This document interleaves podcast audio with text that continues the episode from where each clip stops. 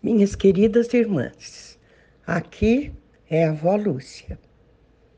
Hoje nós vamos meditar sobre a palavra de Deus e a sua importância na nossa vida. Vamos começar lendo um versículo do Salmo 119, precisamente o 105, que diz: Tua palavra é lâmpada que ilumina os meus passos e luz que clareia o meu caminho. Meu Deus, esse versículo tão repetido que sabemos decor já, Pai, é uma luz realmente para nós, para dar importância à tua palavra, sabendo que ela é primordial e que não se trata de uma simples palavra, mas do próprio Jesus a palavra viva que saiu, que desceu do céu. Te pedimos em nome de Jesus o teu esclarecimento. Amém. Minhas irmãs, o Espírito Santo me moveu a trazer para vocês um trechinho do livro de Provérbios, o capítulo 3, seus versículos iniciais, de 1 a 6, para lhes mostrar a importância da palavra de Deus.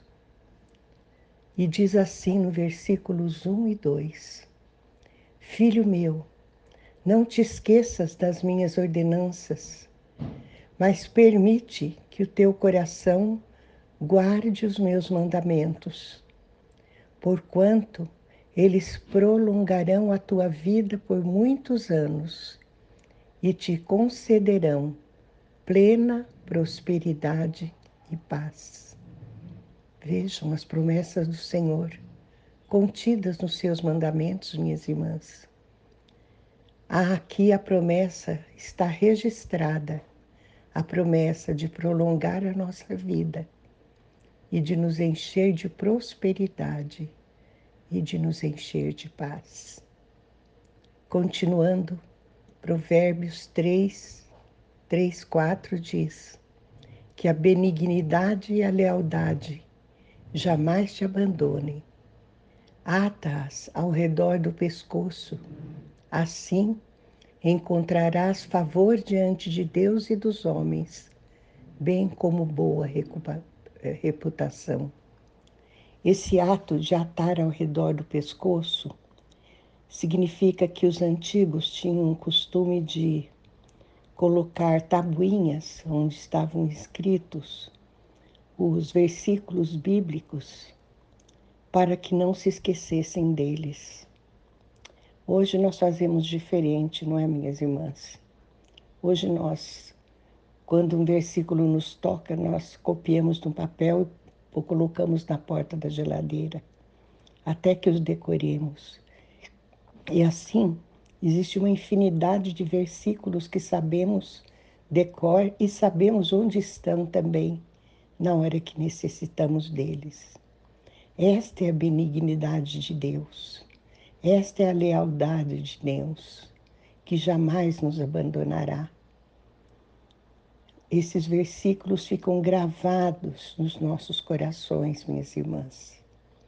Provérbios 3, 5 diz: Confia no Senhor de todo o teu coração e não te apoies no teu próprio entendimento. Que maravilha! Jesus disse uma vez: Sem mim nada podeis fazer. Lembram-se? Está em João 15, versículo 5. Confia no Senhor de todo o teu coração. É nele que devemos confiar.